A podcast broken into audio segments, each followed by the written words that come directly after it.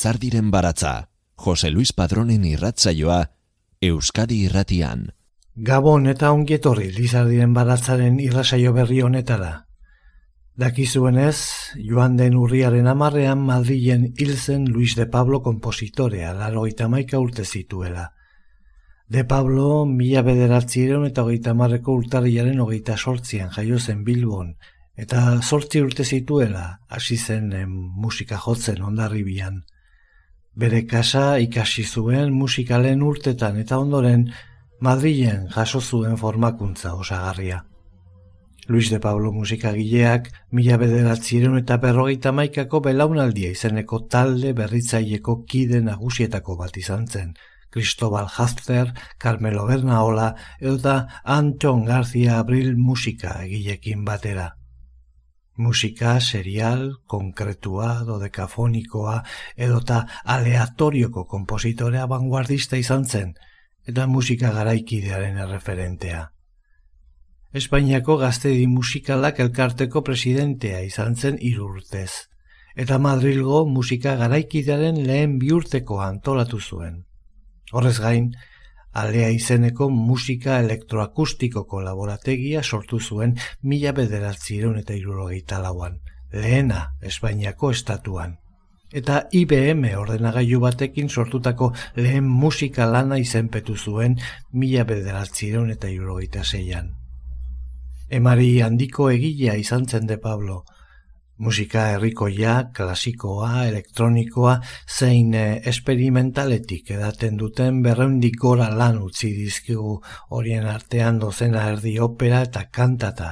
Eta hogeitik gora filmeri soinua jarritakoa zen, horien artean Carlos e, Sauraren Eiza eta Victor e, Erizeren e, errauntzaren ariak film ezagunetako soinu bandak.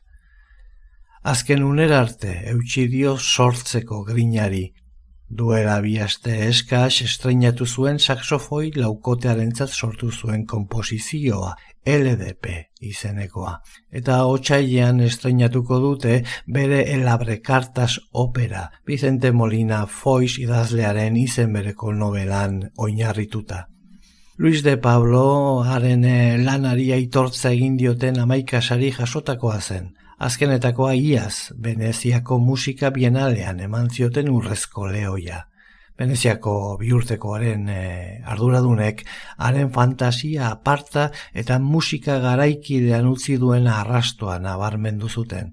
Musika garaikidearen garaidik erabakigarrienak gaztetxo baten kemena zeharkatu ditu, modei men egin gabe, fantasia aparta du katalogo izugarria eta etzen inoiz modetara makurtu beti bilatu baitzuen oholtza propio bat. Azpi marratu zuten, prentxaurreko telematiko batean.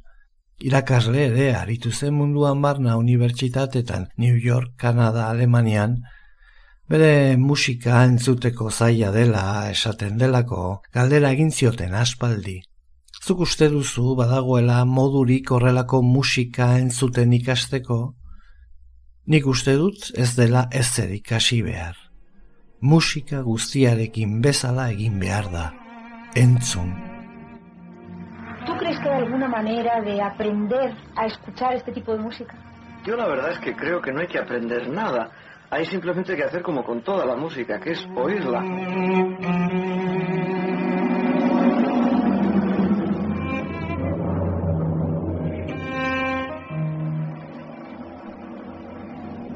Beraz, gaurkoan, irratibidez oso gutxitan egiten dena egingo du, oso gutxitan edo inoizez, eta da, Luis de Pablo eginiko musika jarri eta entzutea, beste ezer egin edo ulertu beharrik gabe. Euskal Herriak, hogei garren mendean, eman duen kompositorerik handienetako bati gure omenaldia izango da.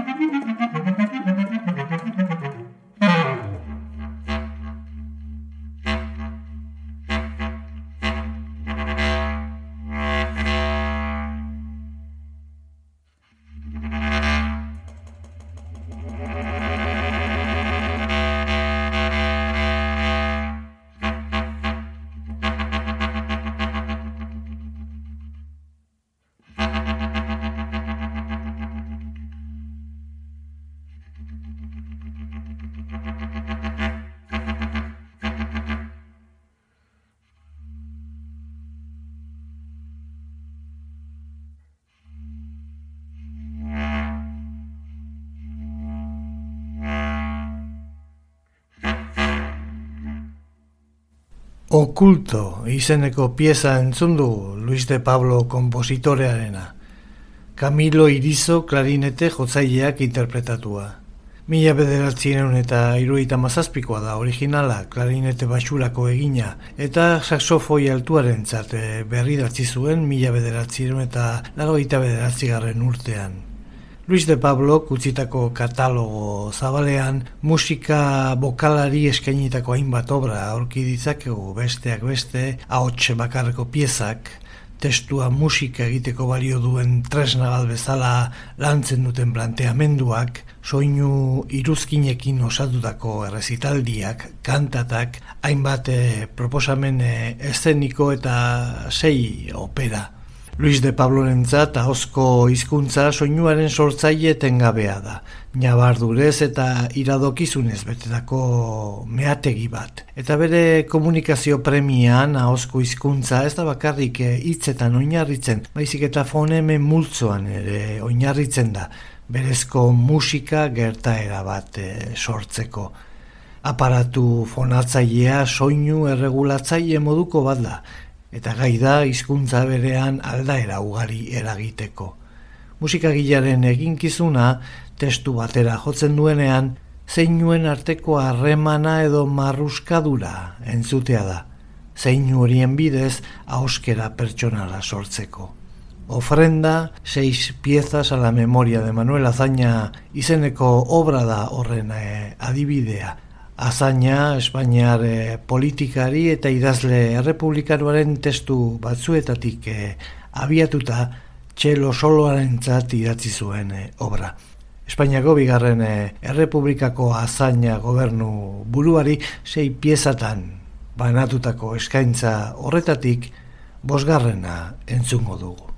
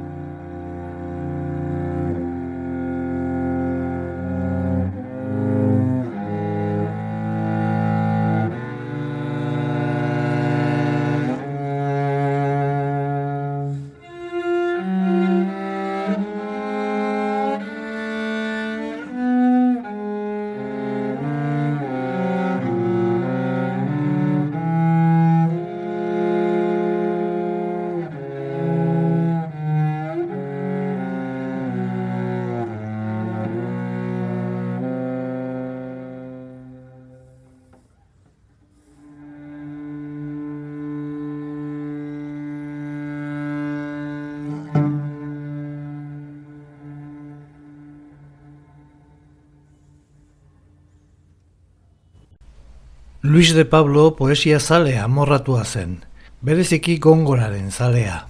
Askotan egin zuen lana haren olerkien itzalpean, baina beste hizkuntza batean aritu diren poetei ere musika jarri zien. Ana Esbirzinska boloniarraren poemei adibidez, Ana Esbir izeneko kantata femeninoa nain zuzen, edo Salomo In Gabirol filosofo eta poeta judutarra, amaikagarren mende hasieran Malagan jaioa, Hasi eramaten diona Luis de Pabloren tarde de poetas lanari, hebreeraz zein e, arabieraz idatzitako haren bertsoekin.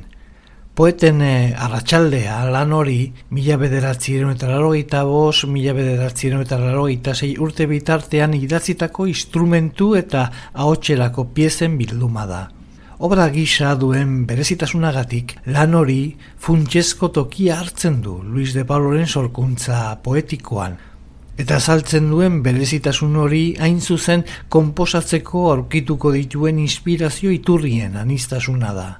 Tarde de poetas, poeten arratsaldea obra honetan, aipatutako Gabirol, Gongora, Aleixandreren poemak, Marco Valerio Marcialen epigramak edota hainbat testu latindar nahazten dira. Soprano sololako idatzitako tartean zungu dugu segidan, ana higuera sopranoaren, ahotsetik. Gongoraren galaiko literaturan topikoa zen itxasontziak uraren gainean egan egiten zuten egaztiekin konparatzea. Entzungo dugun pieza honetan deskribatzen diren egaztiek balekoa egiten dute konparaketa hori. Airezko itxaso irudikatu batean egan egiten duten galera ontziak diruditelako. Berez izan badira ere haizeak bela oialak balituzte bezala bultzatzen dituen kurriloak. Egaztiek multzo handitan ordenatuta bidaiatzen dute, eta multzo horiek sortzen dituzten uinek batzuetan ilargiaren irudia marrasten dute airean, orain hil gora, orain hil bera. Eta beste batzuetan letra bat marrasten dute zeruan, ube bat, atxagaren poema ospetsuan bezala edota i grekoa.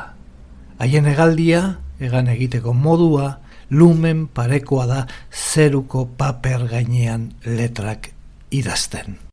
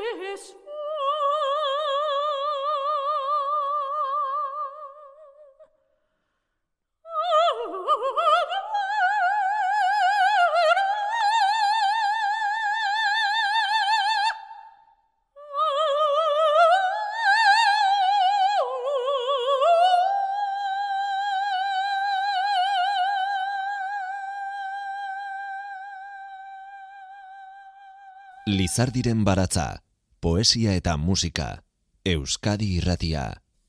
Laro maika urterekin hilda Luis de Pablo, musika garaikideko handietako bat. Orkestrarako komposizioak, ahots komposizioak, elektroakustika, zinemarako musika, operak. Mila bederatzireun eta berrogeita marreko amarkadatik aurrera musika garaikidearen bide eta lenguaia desberdinak landu zituen musika egiteko beharra galdu gabe azken unera arte. Soilik, eriotzak bizitza osoko langintza eten duen arte. Berreun obra baino gehiagoko ondarea sortu eta gero. Obra horietako gutxi batzuk ekarri ditugu gure artera, batez ere bere musikaren eta hainbat idazleren eta poeten lanen artean kidetasun e, sortzailea agertzen e, dituztenak. Izan ere oso estua da, kompositorearen eta hizkuntza idatziaren artean landu eta garatu zen harremana. Asko eta era askotakoak izan baitira Luis de Pabloren ibilbide guztian zehar haren eta literaturaren zein poesiaren arteko harremanak. Alberti, Machado, Gerardo Diego, Gil Albert, Jorge Guillén, Jim Ferrer, Mercé Rodoreda, Primo Levi, gurutzeko Juan Donea, beti ere helburu batekin, bisoinu moduak musika bakar batean batzea. Arrakastaz lortu zuen helburua. Mila bederatzieron eta largoitabikoa da el manantial lana. Sopranoaren eta sei instrumenturen zat. Jorge Guillén poetaren izen bereko olerkian oinarritua. Iturburua. Begiratu ondo, orain, biribiltasun zuri batasunean handi, freskura formaren bide gain. Euren oreka gidatzeko anabasaren artetik emankor etorkizunetik bizirik dagoen kaos bateko. Ur biluztua biluziago, gehiago, gehiago, gehiago, aragizkoago, barneratua, ustua. Gehiago, gehiago azkenean biba, iturburua, virgina, zangoen eskortzoa geria, ekiloreen uharria. Eta ur gaineratzen da trinkotua, izateko zen errekastotik neskatoaren gorputza osorik, ederlirain, kurbatua.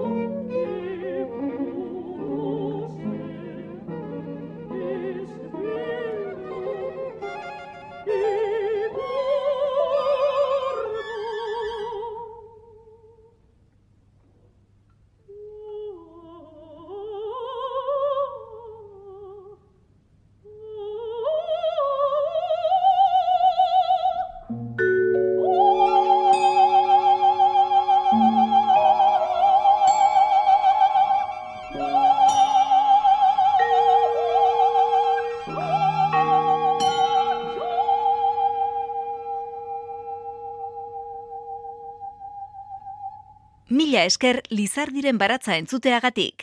Irratsaio guztiak dituzu entzungai EITB naieran atarian. Luis de Pablo kompositoreak Euskal Herriarekin eh, lotutako lanak ere utzi dizkigu. Divertimento izeneko obra txiki bat idatzi zuen txistu eta danbolinaren zat. Azken urteetan albokaren munduan sartzeko eta Euskal eh, sonoritatean ikertzen jarraitzeko bere gogoa aitortu zuen ere. La caída de Bilbao Bilboren erortzea izenburuko kantataren eh, erabateko estreinaldia 2019an izan zen Bilboko arriagantzokian. Bilboko Orkestra Sinfonikoak eta Bilboko Abesbatzak parte hartu zuten. Aburto alkatearen hitzetan esperantzarako oda eta gerra guztien eta zentzuri gabeko indarkeria guztien aurkako gaitzespen eh, indartsua den Bilboren erortzea kantatak frankistek Bilbo hartu zutenekoa kontatzen du. Txalaparta garaikidearen sustatzaietako bat ere izan zen de Pablo Maixua. Horrela, mila bederatzieron eta iruita maseian, hartze anaiek jotako txalaparta oinarri hartuta, zurezko olerkia obra orkestu zuen Alemaniako bon iriko Beethoven kontzertuareto erraldoian.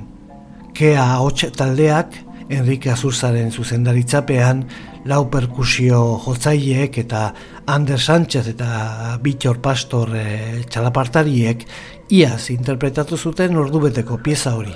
Bilboko BBVA fundazioan, de Pauloren laro itamargarren urte betetzea ospatzeko.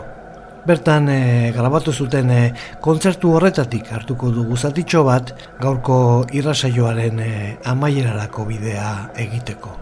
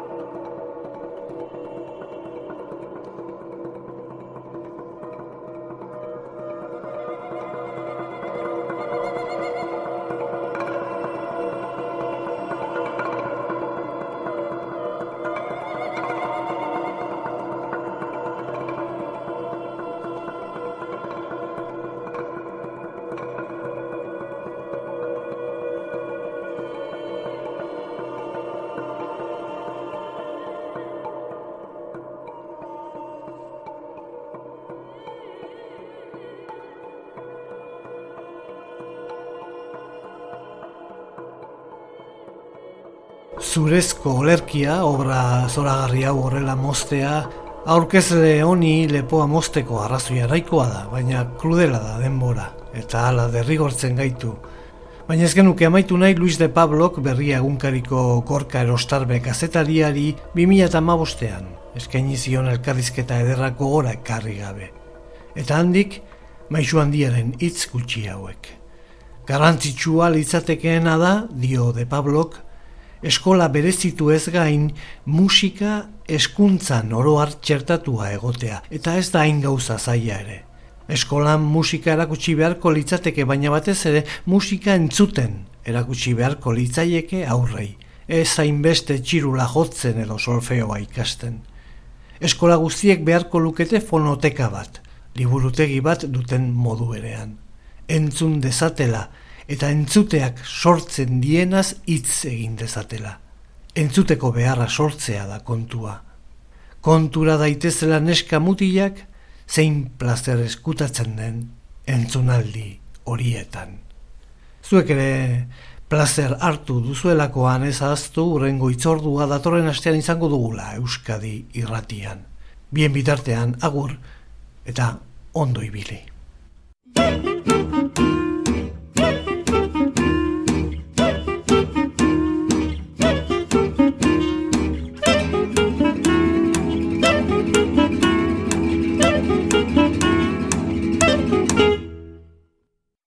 Lizardiren baratza Euskadi irratian. Jose Luis Padrón